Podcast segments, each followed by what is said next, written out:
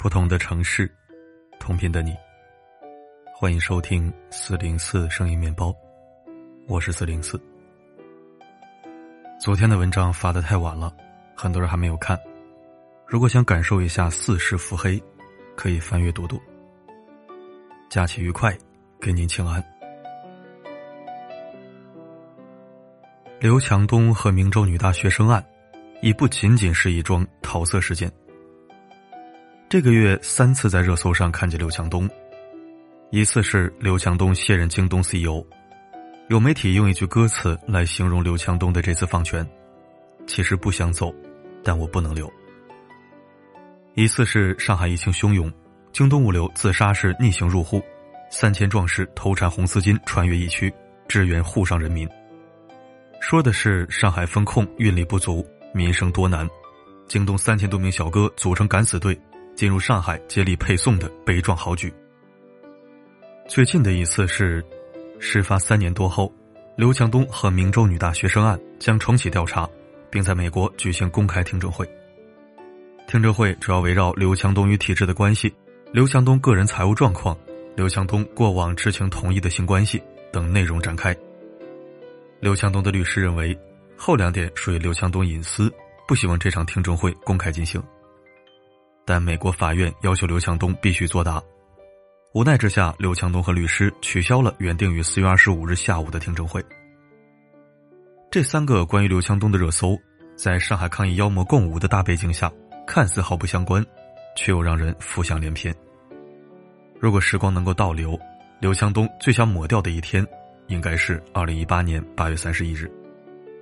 这一天，身为意气风发的中国企业家。刘强东在明州女大学生刘静瑶的床上睡了一觉，此后被美国警察带走，涉嫌罪名是强奸。一时间舆论哗然，众说纷纭，扑朔迷离。到底是互联网大佬裤腰带太松，婚内出轨女大学生，还是有人故意设局往我民族企业家身上泼粪，扰乱中国市场和经济？互联网上自动站队，争论不休，每个人都从自我立场出发。津津乐道的表达对这起跨国桃色事件的看法，并坚定不移的相信自己说的才是真理。言之凿凿，犹如洞见了当晚房间里发生的不可描述之事。不管公众如何评价，刘强东本人肯定是追悔莫及。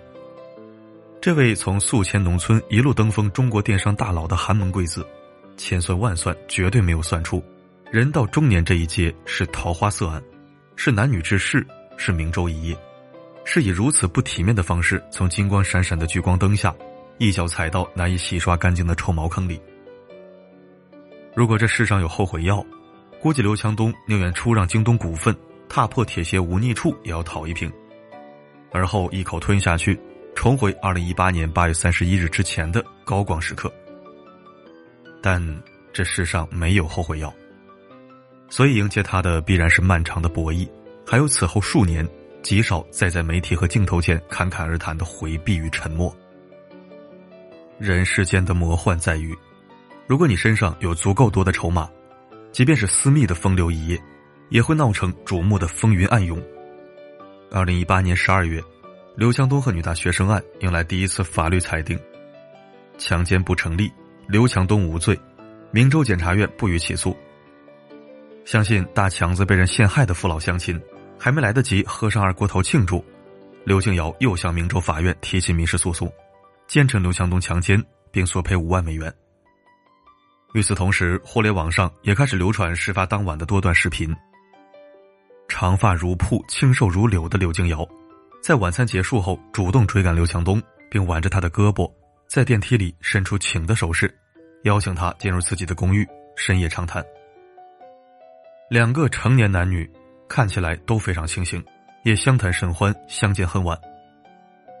在广为流传的录音证据里，刘强东用一嘴宿迁味的英语，啊，这里没有地域歧视的意思，只是表达听力感受，和美国调查人员解释，看得出来他非常享受这个过程。他指的是刘静瑶，而刘静瑶在接受调查时则表示，他没有报警，是一个叫陶的男同学报的警，他只是希望他结束，想要他道歉。还有钱，但随后在接受媒体采访时，他又变换了说法，坚称自己被强奸，且慑于刘强东的强大背景，很害怕，很恐慌，但一定要讨要公平和正义。问题在于，当晚发生的事情，除了他们两个当事人，无人知晓。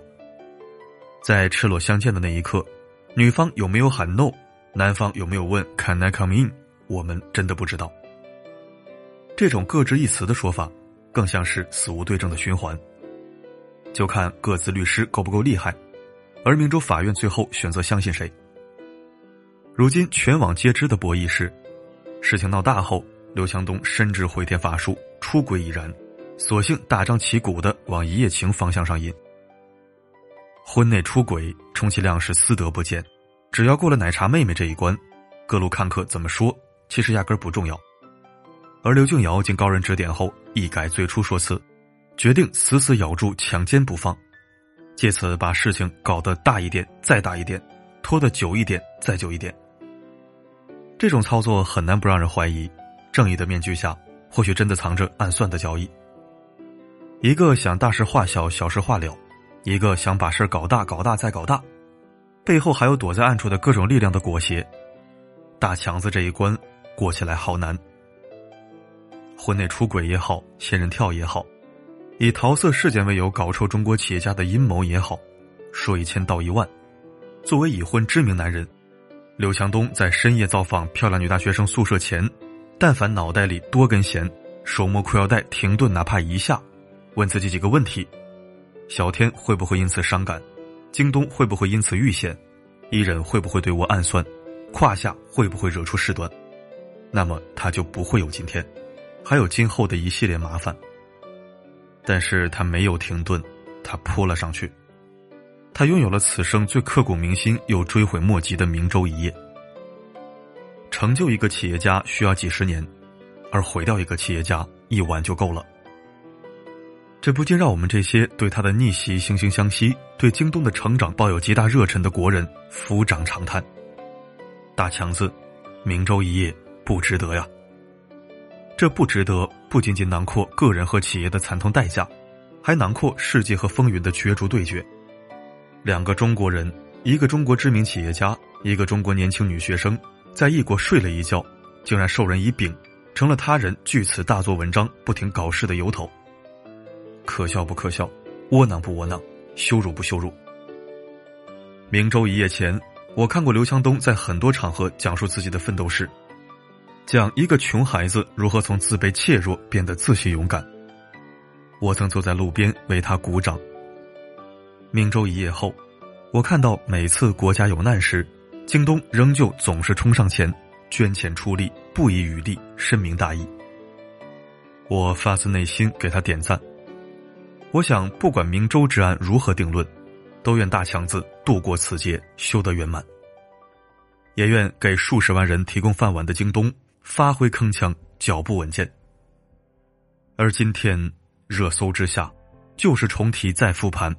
不过是想表达，世事难料，悲欢离合，男女之事可大可小，可艳可现。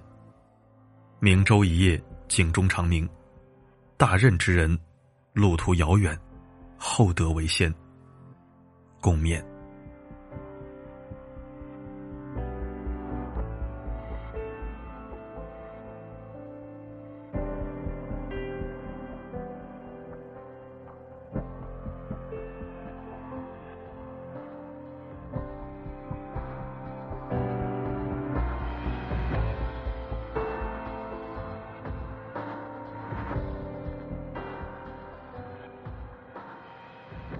感谢收听。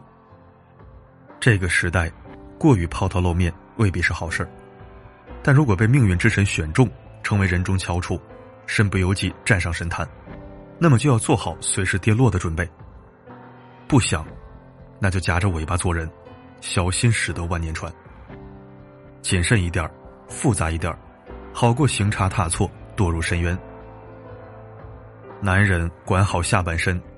女人收好嫉妒心，二者皆是，不该伸的手不要伸，不该碰的人不要碰，不该脱的裤子不要脱。世事难料，人心难测，一念天堂，一念地狱。大家都是正常人，谁还没个起心动念呢？说一堆大道理，是我自命清高吗？不不不，我不是清高，我只是清醒。清醒使我痛苦挣扎，但清醒，也使我心安理得，稳操胜算。好了，今天的分享就到这里，我是四零四，不管发生什么，我一直都在。